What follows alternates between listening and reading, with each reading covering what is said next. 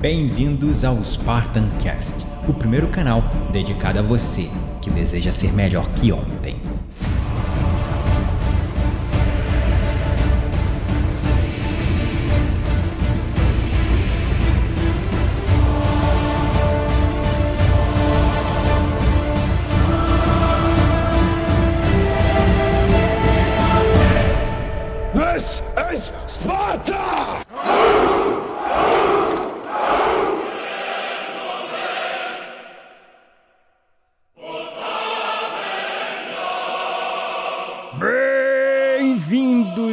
Espartanos e espartanas de todo o Brasil, a mais um episódio do seu, do meu, do nosso Spartan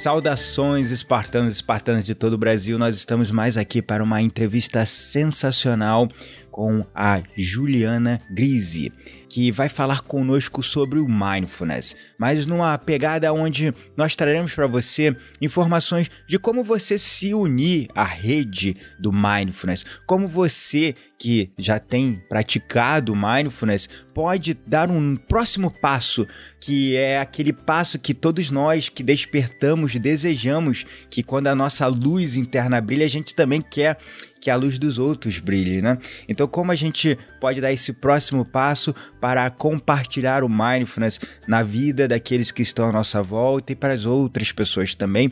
Eu queria agradecer, Juliana, pela sua participação nesse nosso bate-papo, porque é sempre um grande prazer estar recebendo pessoas como você. Já recebi colegas seus como Alexandre Lunardelli, o Damian Denot, enfim, também me sinto assim muito honrado de estar aqui batendo esse papo com você. Uhum. Obrigada pelo convite, Gabriel. Eu me sinto, né, é, é um, uma delícia assim compartilhar é, a minha experiência, o meu, né, minha história isso nessa jornada de mindfulness, né? Com certeza. Me conta um pouquinho, Juliana, como é que iniciou a sua jornada no mindfulness? Como é que foi esse momento aí que você decidiu é, atuar nessa área e trabalhar com isso que nos causa tanta paixão? Bom, acho que a, a raiz, né, disso é, é vem de uma de uma profunda profunda vontade humana, né, de que o mundo fique cada vez melhor, né, e que as relações se harmonizem. É, é, eu tenho uma história aí muito na, no movimento ambientalista, então essa ânsia de que a natureza se continue íntegra é, e onde ela não está íntegra, que ela se renove e se recupere, né? Então, as relações ecológicas, então tem muito raiz nisso, de querer ver é, um mundo mais harmonioso, mais bonito, né? E, e aí eu achei esse caminho, né, de, de realização, de, de que ajuda nessa realização, né? É, comecei com práticas é, do budismo tibetano, é, e aí em 2011, eu conheci o meu professor que vem me ensinando também é, a mindfulness e como compartilhar mindfulness com outras pessoas, né? Vem fazendo esse treinamento bastante profundo e, íntegro, né? Verdadeiro. É, aqui no Brasil, que é o to Breathe, é, através da MTI, que é a Mindfulness Training International. Então, em 2013 ele começou esse treinamento, né, de mindfulness, de instrutores de mindfulness e vem aí desenvolvendo esse treinamento progressivamente. Então, eu venho participando desse treinamento ao longo desse tempo. Ah, legal. E aí você começou numa jornada pessoal mesmo, né, de você buscar esse talvez despertar essa integração maior com você mesmo. E hoje você está trabalhando com isso, né? É. É, e assim, né, parte dessa motivação também é o sofrimento pessoal. Acho que todo mundo tem a sua carga de, de sofrimento pessoal, a sua história, traumas e tudo mais, né? Então, parte disso é o, so, é o sofrimento pessoal, né? Que, que vem, o que, que é isso, né? E como que esse sofrimento é, nos, nos direciona na, na atuação do mundo, né? No mundo. Então, é, e, e por muitas vezes gerando sofrimento para os outros, né? Então, essa né? Essa motivação de estar tá sempre é, olhando para dentro, olhando para os nossos próprios bloqueios e sofrimentos e tal, para depois é, compartilhar ou atuar no mundo. Então, é, é, né, essa, essa, profunda motivação também, né? E, e a gente percebe, assim, que, pelo menos na minha experiência, o compartilhar, né, quando eu comecei a tomar responsabilidade por isso, né? Uhum. É, parece que as coisas dão uma acelerada, né? Quando a gente compartilha e, e tem essa responsabilidade, de, é, de levar para o outro, né? Isso que a gente valoriza tanto, né? É, aí as coisas parece que até dão uma acelerada e a gente come, começa a ter mais clareza, né? Na troca, a gente começa a ter mais clareza sobre nós mesmos e consegue compartilhar melhor, né? É verdade, né? Aquela, aquela antiga visão, né? De que a gente aprende muito mais rápido quando ensina, né? Porque a gente começa a viver naquele caminho, começa a respirar aquilo e eu me identifico com o que você você falou, porque de fato o mindfulness entrou na minha vida num momento de sofrimento, de extremo sofrimento, onde eu desenvolvi um burnout que me levou a uma depressão, uma síndrome de pânico, e o meu mundo ficou extremamente cinza. E de fato, um outro ponto que você tocou, né? O nosso sofrimento acaba causando dor nos outros também, porque eu acabava não só me autoflagelando, eu acabava não só me automortificando, como também aqueles que estavam à minha volta também.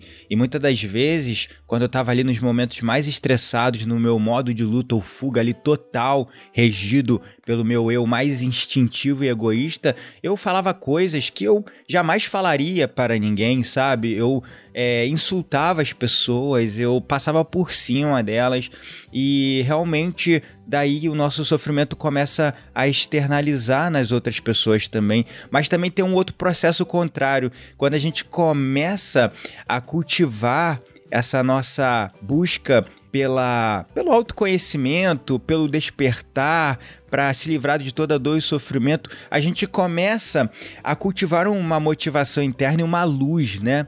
E chega um ponto que essa luz começa a transbordar a gente.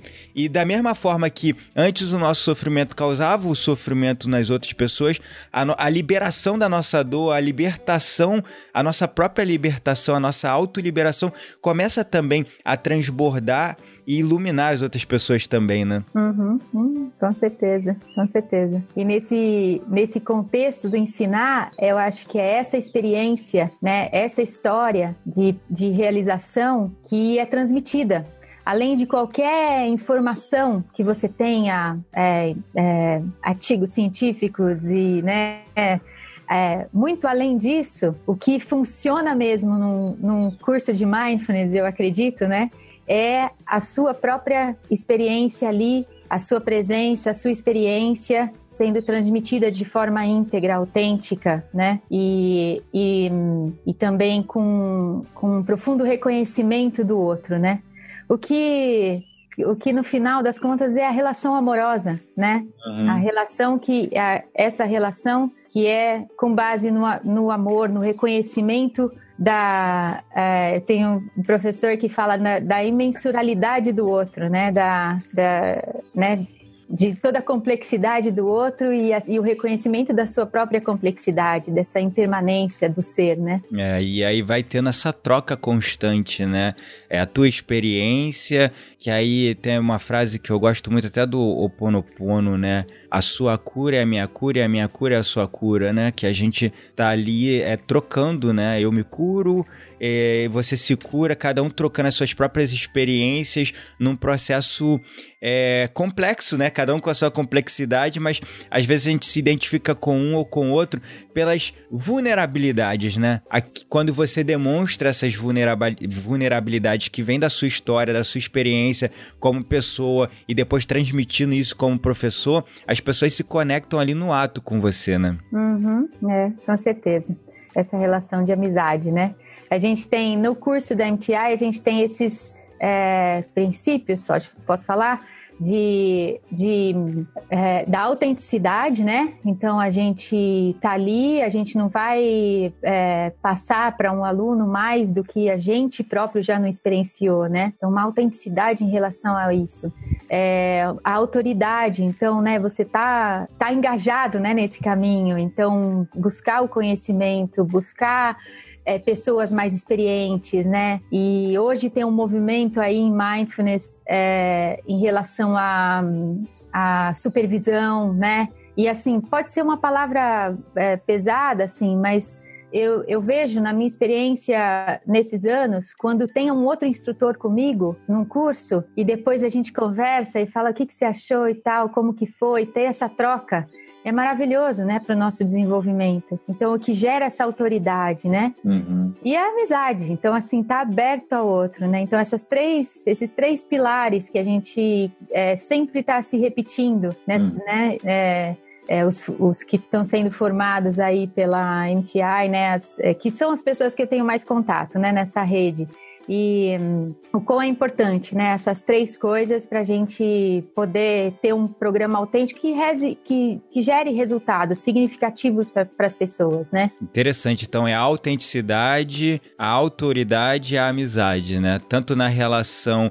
entre colegas, entre iguais, mas também entre professor e aluno.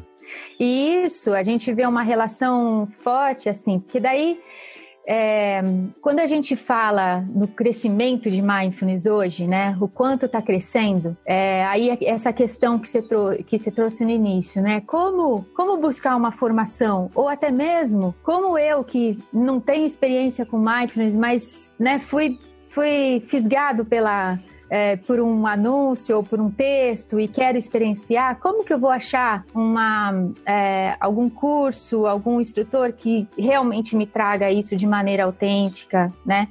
É, é, daí, quando a gente vê esse crescimento, esse boom de mindfulness acontecendo e muitas pessoas se formando, né? É, vários cursos sendo, sendo oferecidos em, em, em, várias cidades, né, se espalhando pelas cidades do Brasil. Não, não vou falar do mundo, mas no Brasil está né, tá se espalhando. Como achar isso, né? Uhum. Aí a gente começa a entrar numa é, nessas um, na formação de redes, na, no maior diálogo entre instrutores, no maior diálogo entre cursos, né? Então, a rede dentro de um curso, uma rede maior e uma, uma coisa mais colaborativa que, que, nos, que nos deu suporte para a gente continuar na nossa prática, para a gente trocar experiências, para a gente validar a, a, os nossos, é, como a gente, a gente oferece os nossos cursos, como a gente está oferecendo. Então, isso acaba sendo importante, né? Sistematizar isso não é fácil. Não, não é. Não é fácil. colocar na prática não é fácil. É, eu acabei de ler uma, é uma, uma frase do John Kabat-Zinn que fala que ele, é, ele acha que os, o, o, programa de mindfulness, né, o MBSR, é, é, ele funciona quando os instrutores tomam a responsabilidade sobre as diretrizes que fazem um bom, um bom instrutor, né? Mais ou uhum. menos isso. Eu não falei com as mesmas palavras, mas mais ou menos isso. Essa é a ideia, né? Uhum. Então, e daí vai de cada um tomar essa responsabilidade. E qual que é o entendimento da pessoa uhum. sobre essa responsabilidade, sobre o entendimento das diretrizes, né? Se uma uma rede como a rede que eu participo, né, a rede Abramind, que é, é, é uma rede agora informal, mas que a gente está transformando numa associação e que tem como uma das linhas de atuação esse guia para os instrutores, né? O guia de um, um guia de boas práticas. Isso. Então, é, qual o entendimento desses dos instrutores? Hoje a gente, a gente somos em aproximadamente 80 instrutores e crescendo, né? A cada ano se forma mais é, e inclusive instrutores de fora estão chegando, né? De fora desse curso que a gente que nasceu essa rede, né? Uhum. Então, é, qual o entendimento, né, dessas 80 pessoas sobre as boas práticas, né? Tudo começa a ficar um. Como a gente vai verificar né, que as pessoas estão seguindo as boas práticas. E qual é, qual é o limite disso? Para não ser uma imposição, para não ser uma coisa que não seja autêntica para a pessoa também. Uhum. Então, é um, é um processo em construção. E a gente vê que internacionalmente isso é um processo em construção. Então a rede, a rede é, do na Inglaterra, né, da, da Grã-Bretanha também está é, constantemente construindo isso, uhum. né? Como garantir a qualidade, a autenticidade, é, valorizando as raízes, né, de, do, dos cursos de mindfulness. Como garantir isso, né? É um grande desafio, né? Porque uh, o mindfulness é uma habilidade, né, que é inata do ser humano, que já está aí há milhares de anos, desde que o homem é homem, né? É, e aí, é claro, naturalmente, no nosso próprio processo de evolução, nós começamos a institucionalizar as coisas, né? Começamos a criar temas, definições, rótulos. Ainda mais o mindfulness que hoje é tão pautado na ciência, né? Com tantos estudos, tanto, tanto artigo científico. E aí, como é, organizar isso dentro de uma estrutura, dentro é, de uma coisa que passa, passe credibilidade para as outras pessoas, mas que o mindfulness, é, assim, pela minha experiência como é, profissional na área, mas contato com outros profissionais, é uma coisa que a gente quer mais que o mundo todo saiba fazer, né? A gente quer expandir isso para todos, para que todos vivam de forma mais plenamente atenta, desperta, porque assim a sociedade será um lugar muito melhor. Mas a gente também entende que nós precisamos ter um código de conduta ética, moral, para a gente transmitir esse conhecimento da forma mais responsável possível, da forma mais transformadora e impactante na vida das pessoas pessoas. Mas, por um outro lado, nós que somos pessoas que trabalhamos com isso, nós somos espíritos muito livres, vamos dizer assim. Então a gente não consegue se ver dentro de uma forma, dentro de um um contexto é, quadrado, porque a gente está sempre em expansão. Então, é, acho que daí que deve ser o grande desafio, talvez, de tentar organizar isso sem perder essa liberdade, sem perder, sem impor, como você disse, né? Eu imagino quão difícil deve ser. Eu tô só aqui, né? É, viajando, porque eu imagino que é um desafio muito grande, né? É, é um desafio muito grande. Eu acho que o, que tem que ser encarado é como um processo sempre aberto, né? Porque a, a novidade sempre acontece a novidade ou a percepção, tanto no nível pessoal, né, quanto no, no, no grupo, é, às vezes a gente não está vendo, né, tem os, as, é, os pontos cegos, né, então a, a ideia é assim, é, acho que é sempre manter aberto os processos, e sempre no diálogo uhum. e, e, baseado na experiência, né? O que está acontecendo, o que está dando certo e tal, né? Então, é, se, se, todos, né, nessa rede de instrutores, tanto as redes já formalizadas como a rede maior que conecta redes e tal, né? Se a gente manter esse processo aberto e, é, e questionando sempre, né? Avaliando, questionando. É, é isso, não é um trabalho simples de se fazer, né? Mas é, mas acredito que é válido e é importante, porque né, as coisas a gente não, uma pessoa sozinha não vai hum, espalhar mindfulness para o mundo inteiro. A gente precisa trabalhar em rede, né? A gente se a gente acredita, né, que, que isso é importante para o mundo, então é em rede que vai acontecer, né? É verdade, aquela ideia que uma andorinha só não faz verão, né? Então tem que ter várias voando para que o verão possa acontecer.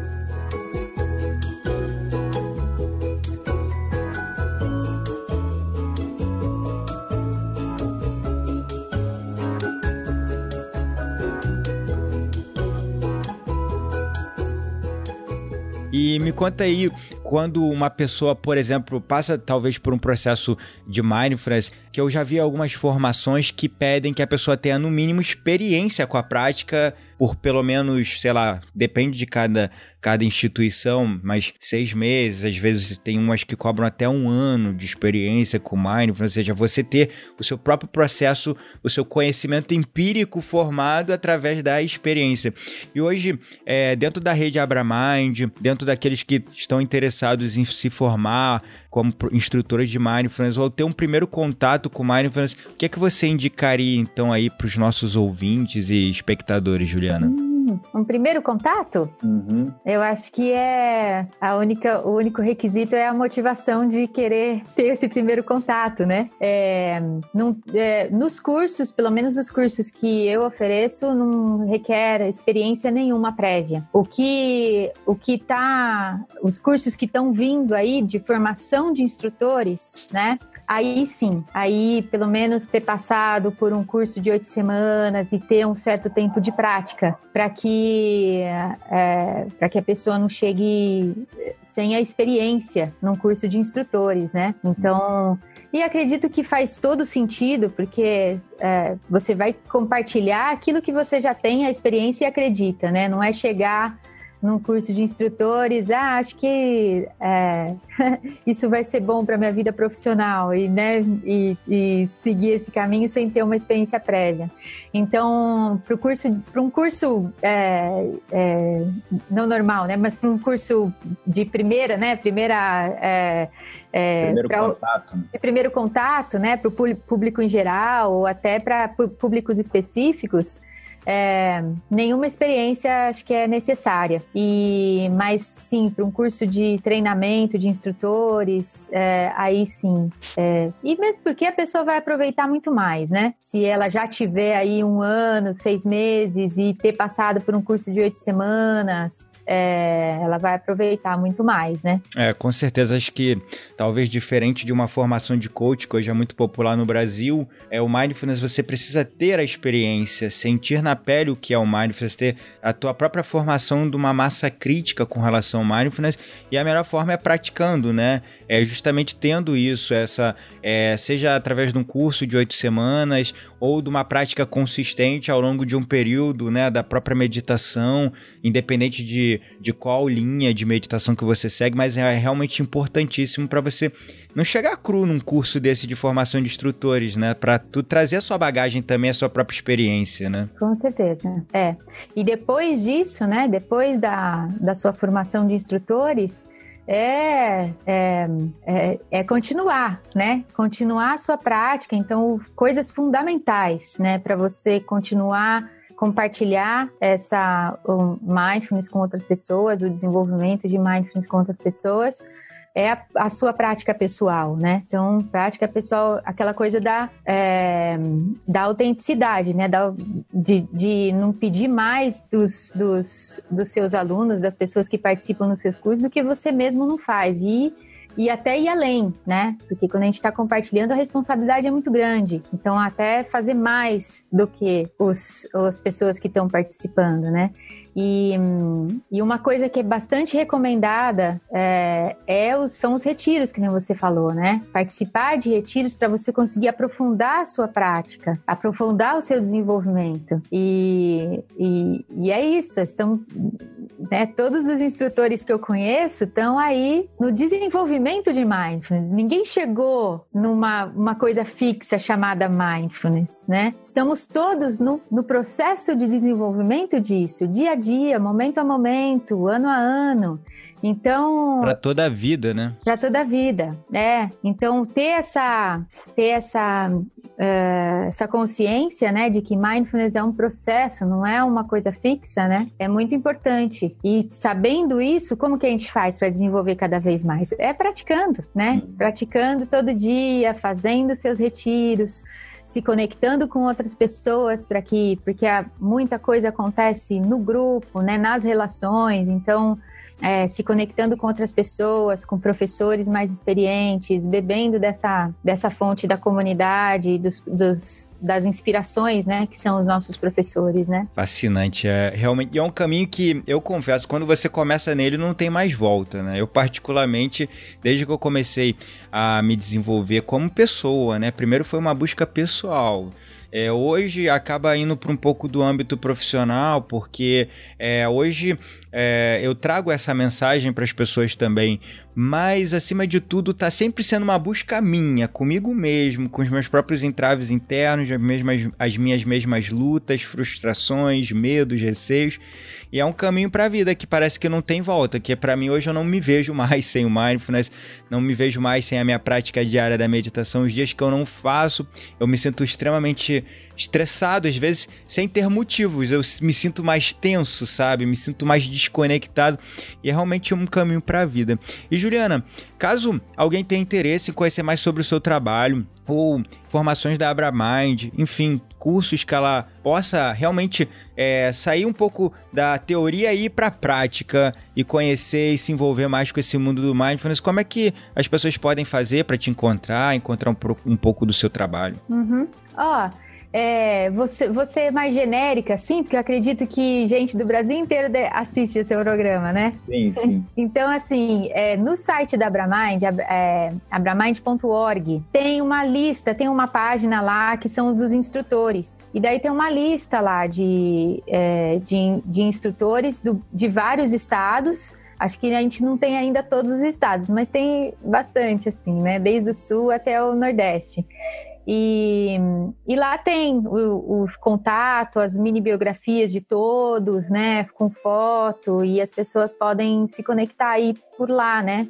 Hum. buscar o seu curso e tal. Então, é, tem esse canal, né? Legal, legal. E hoje você está dando treinamentos mais em que região do Brasil? Interior de São Paulo. Qual, qual região? Botucatu, Bauru, acho que Bauru é mais conhecido, né? Região aí de, é, de Botucatu. E aí você conduz turmas é, de oito semanas, programa de oito semanas de Mindfulness, é, que, que, você, que tipo de treinamento você tem dado aí nessa região? É, as oito semanas e hum, algumas intervenções men menores, né? Então, esse fim de semana eu fui para a CIS e dei uma intervenção de uma vivência de três horas é, curso mais intensivo, quatro encontros de fim de semana, até, até três encontros, imersões, né? Ah, que legal, legal. E você tem cursos abertos assim para o público que você lança com uma certa periodicidade para quem estiver aí na região do interior de São Paulo que tiver interesse? Hum,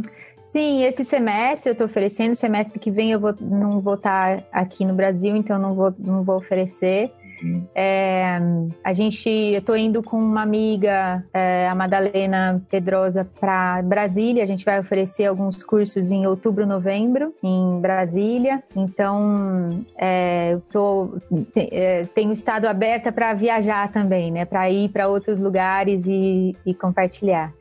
Uhum. Ah, legal. E aí tem algum site, rede social, onde as pessoas possam te encontrar para ver a tua agenda de treinamentos? Como é que ela pode se informar? É, eu tenho, é, na verdade, na internet é mais a rede social, o Facebook. Uhum. É, tem o meu e-mail que é jugrise.gmail.com uhum. e site eu ainda não tenho, não. Ah, legal.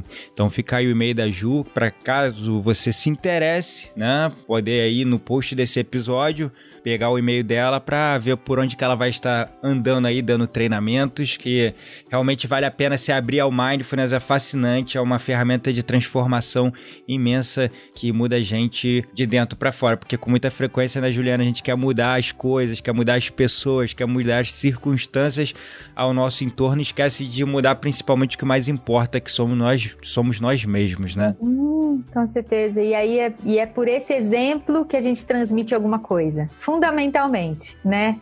Não vale só a intenção, tem que ter, tem que dar o exemplo mesmo, né? Tem que trazer a experiência própria para as pessoas, né? Verdade. Gratidão é a palavra, Ju, pela sua participação aqui nesse nessa mini entrevista aqui nesse bate-papo. E se você quiser deixar um recado final aí para os nossos ouvintes, espectadores, fica à vontade. Hum, ah, boa.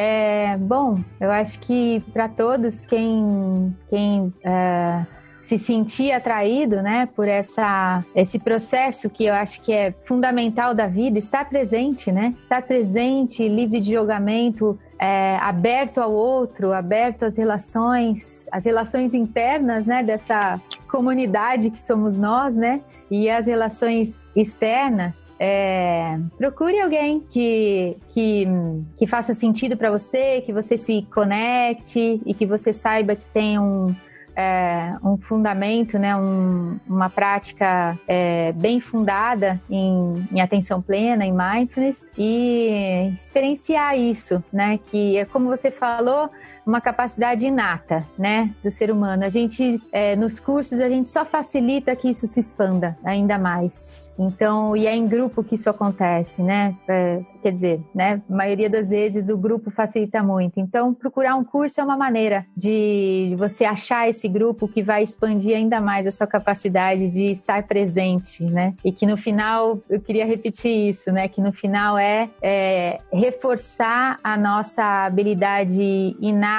humana de amorosidade, né? De, de, gerar amor, de estar num estado amoroso da, nas relações. Fascinante, muito bom. Gratidão à palavra a todos pelo seu apoio e suporte. Não perca tempo, vai no post desse episódio e pega lá o e-mail da Ju, troca experiências com ela, fica ligado onde ela vai estar dando seus treinamentos também, que acho que é um primeiro passo essencial. E mais uma vez, muito obrigado pelo seu apoio e suporte. Acompanhe a gente nas redes sociais é, os nossos perfis no Instagram, no Facebook e não deixa de também assinar a nossa newsletter lá no blog.spartancast.com.br. Nós também temos uma lista de transmissão no WhatsApp, onde eu vou deixar o link no post desse episódio, onde você pode entrar e você vai receber lá no seu WhatsApp toda vez que a gente lançar um conteúdo como entrevistas maravilhosas como essa que a gente fez com a Juliana Grise, outros profissionais e muito conteúdo. Então, nos vemos aí pelos conteúdos do Spartancast. Um grande abraço. Fique em paz.